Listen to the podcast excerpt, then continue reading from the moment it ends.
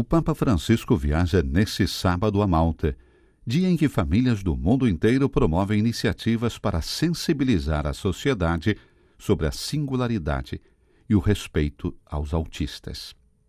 De fato, 2 de abril é o Dia Mundial de Conscientização do Autismo.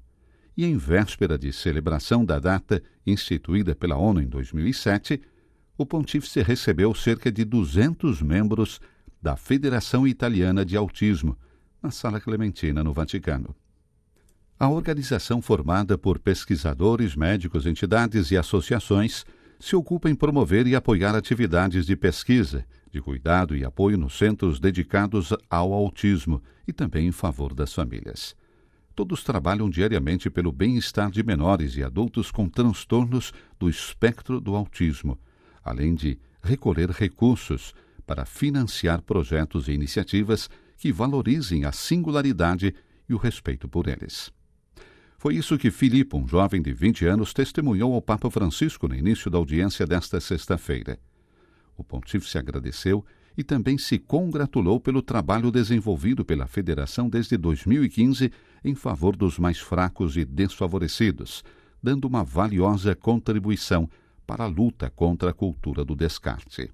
O Papa então compartilhou alguns pontos de reflexão sobre a condição vivida pelos autistas e por todos que têm alguma deficiência, a começar pela importância de se construir em conjunto uma sociedade mais inclusiva, para que familiares, professores e associações não sejam deixados sozinhos, mas sejam apoiados.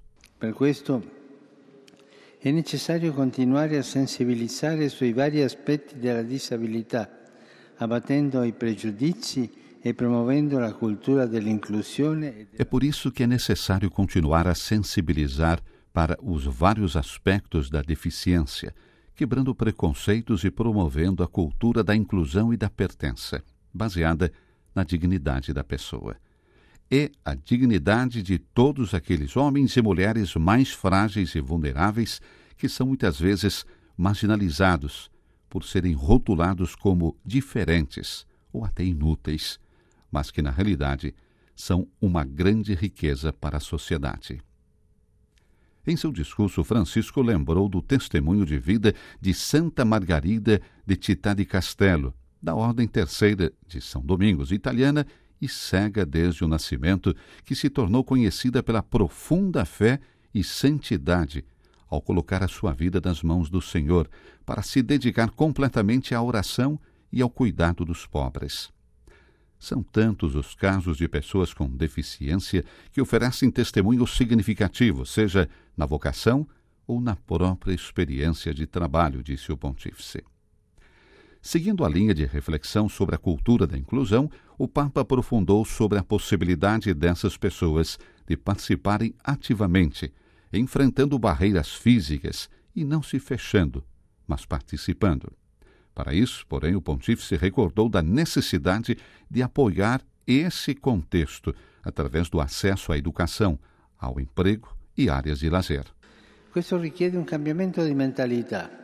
Grandi passi sono stati fatti in tal senso, ma rimangono ancora pregiudizi. Isso requer uma mudança de mentalidade. Foram dados grandes passos nessa direção, mas o preconceito, a desigualdade e também a discriminação continuam existindo. Espero que as próprias pessoas com deficiência se tornem cada vez mais protagonistas desta mudança, como vocês testemunharam hoje, colaborando em conjunto, instituições civis e eclesiásticas.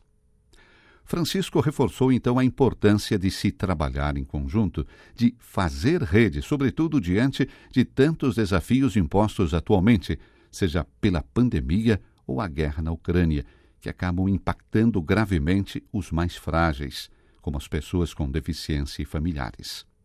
A resposta que também deve vir das comunidades eclesiais e civis é uma só: solidariedade nella preghiera e solidarietà nella carità che se fa condivisione concreta. Solidariedade na oração e solidariedade na caridade, que se torna partilha concreta. Diante a tantas feridas, especialmente as dos mais vulneráveis, não desperdicemos a oportunidade de nos apoiarmos uns aos outros. Assumamos a responsabilidade pelo sofrimento humano com projetos e propostas que coloquem os mais pequenos no centro. O Papa concluiu o discurso à Federação Italiana de Autismo, recordando que, assim como existe uma cultura do descarte e outra da inclusão, também existe uma economia que descarta e uma economia que inclui. E aqui o agradecimento de Francisco aos benfeitores que destinam recursos em favor do próximo. São construtores de uma sociedade mais solidária, inclusiva e fraterna. O próprio texto bíblico inspira a colocar a fraternidade no centro da economia, para que os pobres, os marginalizados e as pessoas com deficiência não sejam excluídos. E Francisco concluiu: Vi incoraggio a portare avanti il vostro lavoro, camminando insieme alle persone con autismo. Encorajo vocês a continuarem o seu trabalho caminhando junto às pessoas com autismo, não só para elas, mas antes de mais nada, com elas. Vocês sabem bem disso. E também hoje o quiseram dizer com um gesto. Em breve, na Praça São Pedro, algumas pessoas com autismo vão cozinhar e oferecer o almoço aos irmãos pobres. Isso é lindo.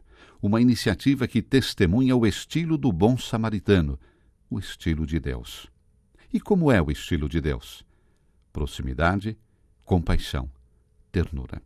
Com essas três características, vemos o rosto de Deus, o coração de Deus, o estilo de Deus.